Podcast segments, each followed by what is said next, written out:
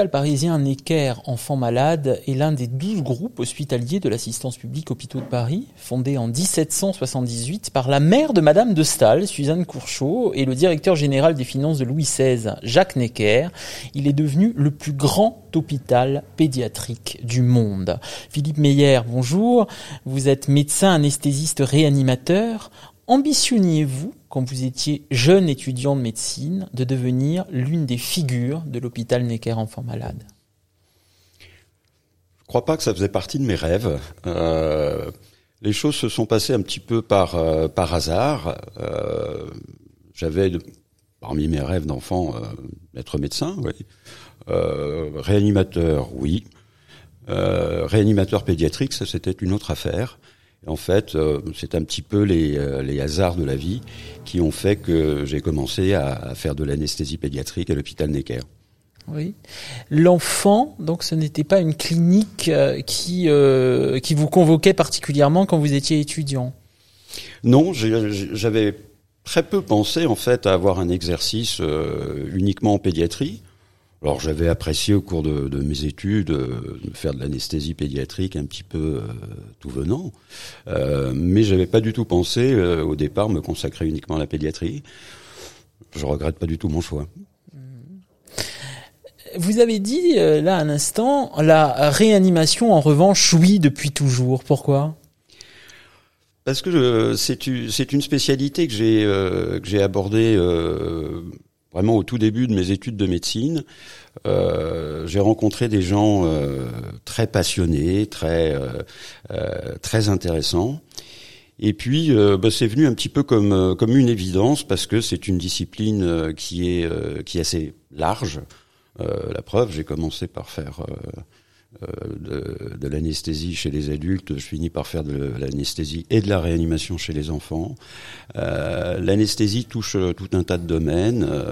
on peut l'exercer soit en anesthésie pure au bloc opératoire, soit en réanimation, soit en maternité. Donc ça permet un, vraiment un parcours très riche et très varié. Alors, dans Fait voir la bête, on questionne le pouvoir. Et vous, en tant que médecin, anesthésiste, réanimateur, vous en avez au combien, surtout auprès de familles, quand elles viennent, elles arrivent avec un enfant accidenté, parfois même polytraumatisé. Je sais que vous êtes à la tête d'un trauma center à Necker. Euh, il y a de quoi se prendre pour Dieu, non? Je crois qu'il faut surtout pas se prendre pour Dieu. Ah ouais. euh, non, c'est c'est assez compliqué parce que euh, c'est notamment en traumatologie, les choses se passent extrêmement vite. Donc euh, la plupart du temps, ce sont des accidents qui surviennent euh, à la sortie de l'école ou pendant des loisirs. Et donc les parents se retrouvent très rapidement confrontés à une situation qu'ils n'avaient jamais envisagée. Oui.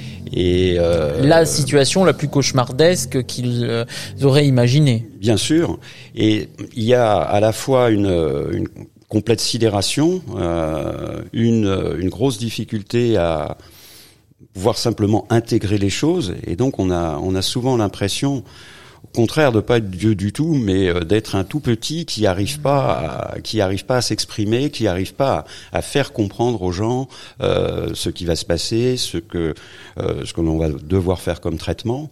Et puis, ce qui va se passer dans un avenir beaucoup plus beaucoup plus lointain, avec des séquelles éventuelles et toutes toutes ces sortes de choses. Donc, non, là, je crois qu'au contraire, on, hmm. on, on, est tout petit devant ces, ces entretiens-là et on n'est franchement pas un dieu. Disons qu'ils auraient envie de vous prendre pour Dieu.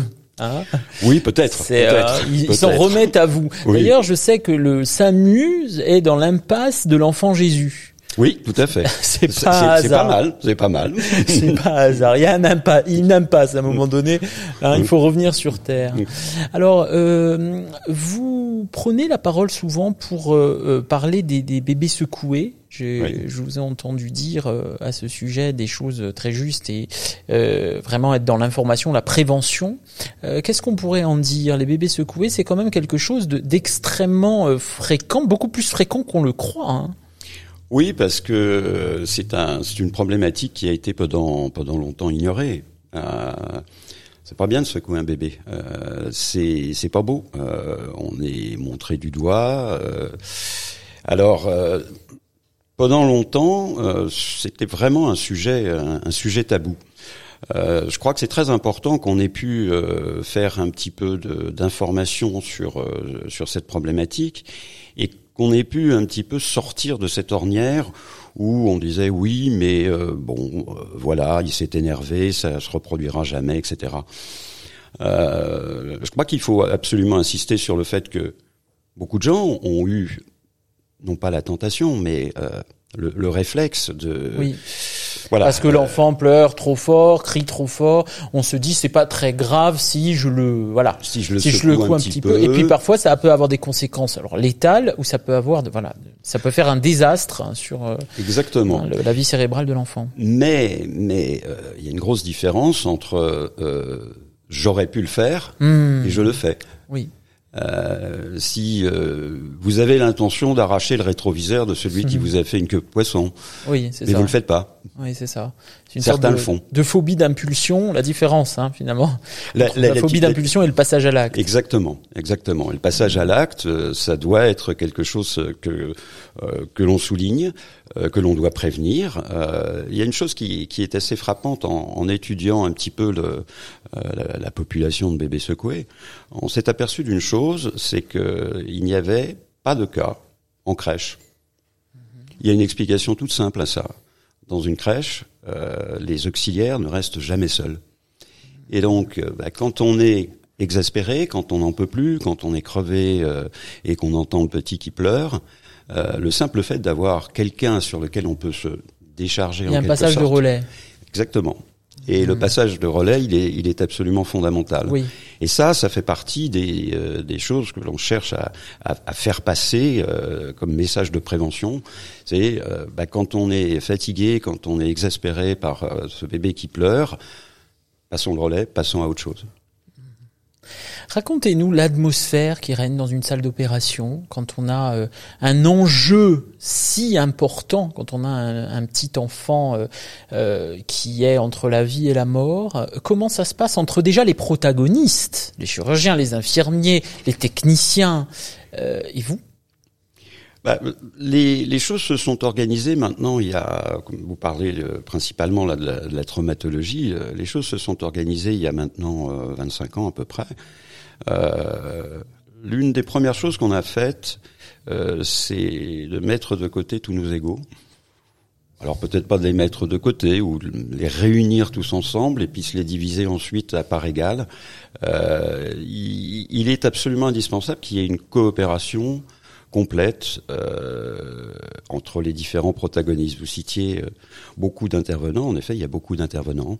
Euh, il y a des techniciens de laboratoire aussi qui, eux, apparaissent pas dans, dans la chaîne, mais qui sont très importants. Euh, il y a des techniciens de radiologie qui euh, font partie intégrante de l'équipe.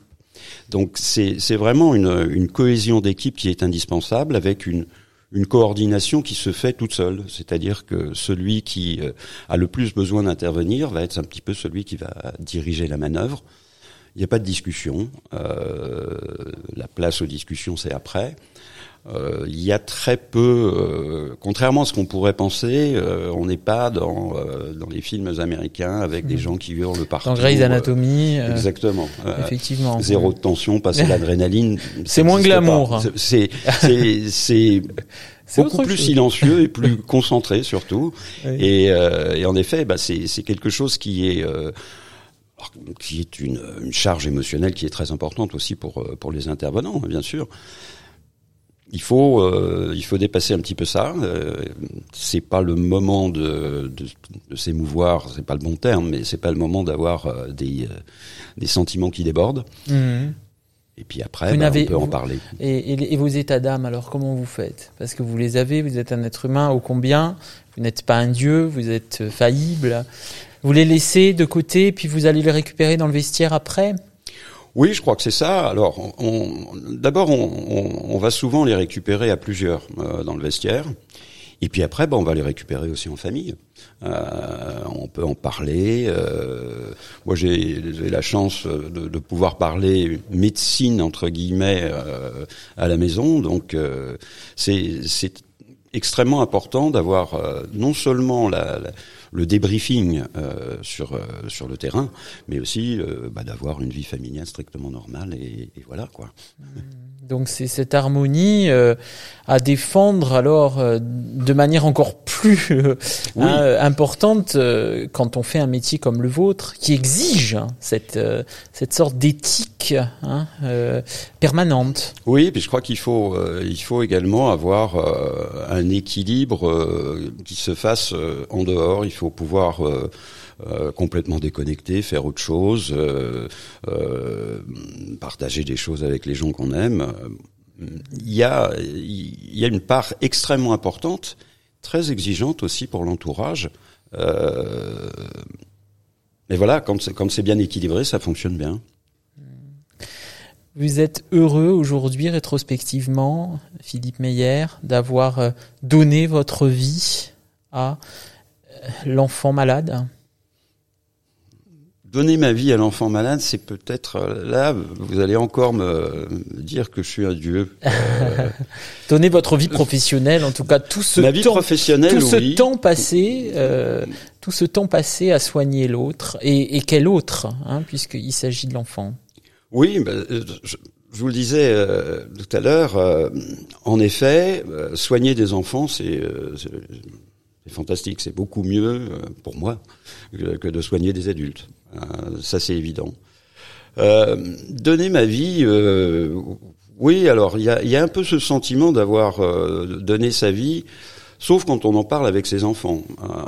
sa vie, ça veut dire, en effet, passer des, des nuits, des week-ends à l'hôpital sans eux, voilà. Oui, oui, dans une véritable consécration quand même de beaucoup de pans de votre vie. Oui, mais alors quand Pas on tous, leur comme vous venez de le dire, effectivement. Et, et vous préservez. Oui, et puis quand on leur pose la question, euh, finalement, ils trouvent pas ça si mal que ça, parce qu'ils ont passé un certain nombre de, de soirées quand ils étaient euh, adolescents, euh, tranquilles, disons. Ouais. Donc, euh, oui. Alors, ce que je regrette un petit peu, c'est euh, qu'on ait une évolution euh, actuelle. Hein, on va pas se cacher les choses, qu'on ait une évolution actuelle de de l'hôpital public euh, avec très très grosses difficultés et de recrutement et de fidélisation du personnel.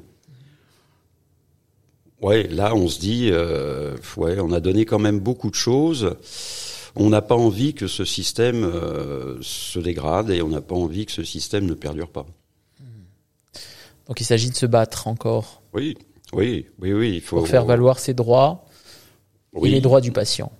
Oui, et puis pour euh, pour faire valoir le droit des soignants, c'est pas juste des applaudissements à 20 heures, c'est des applaudissements tous les jours euh, pour pour ce qu'on fait, mais des applaudissements qui sont pas euh, réservés aux soignants. Hein. Il y a plein de gens qui méritent euh, des, des, félicitations pour ce qu'ils font. Euh, là, on a on a un petit peu tendance à à les sublimer dans des périodes où on a ouais. besoin d'eux. Euh, vraiment, tout le monde a besoin de, des, des, soignants. Euh, ce qui est un petit peu dommage, c'est qu'après on les oublie vite. On les délaisse ensuite. Oui, oui. Ingratitude. Oui, oui, oui. À bon entendeur. Oui, oui, il y a, y a un petit peu de ça. Il y a un petit peu de ça. Et puis il y a, y a une autre chose qui est qui est importante. Alors en particulier dans ma spécialité, l'anesthésie-réanimation. Euh, personne ne choisit de, de, se faire endormir.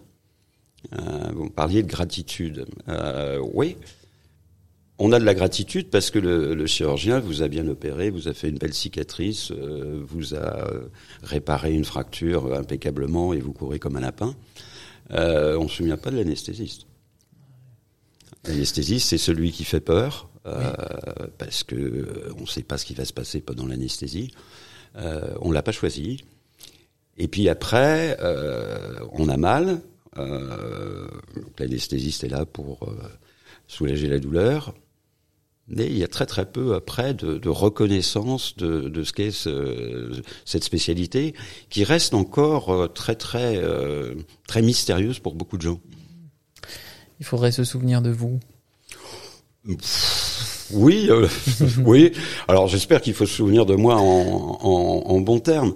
Oui. On a souvent, euh, là, en revenant sur euh, cette fois-ci sur la, la, traumatologie pédiatrique, euh, c'est pas de l'ingratitude de la part des gens, mais on, on, a relativement peu de nouvelles ensuite euh, oui. des, des, enfants qu'on a soignés. Mmh. c'est pas parce que les, les parents sont ingrats c'est parce qu'ils ne veulent pas se souvenir de cette période effroyablement difficile de, euh, de leur vie. Oui. Et bon, je crois que si on recherche la, la, gratitude et la gloire, il faut choisir une autre spécialité. Ce sera le mot de la fin. Merci beaucoup, docteur Meyer. Merci à vous.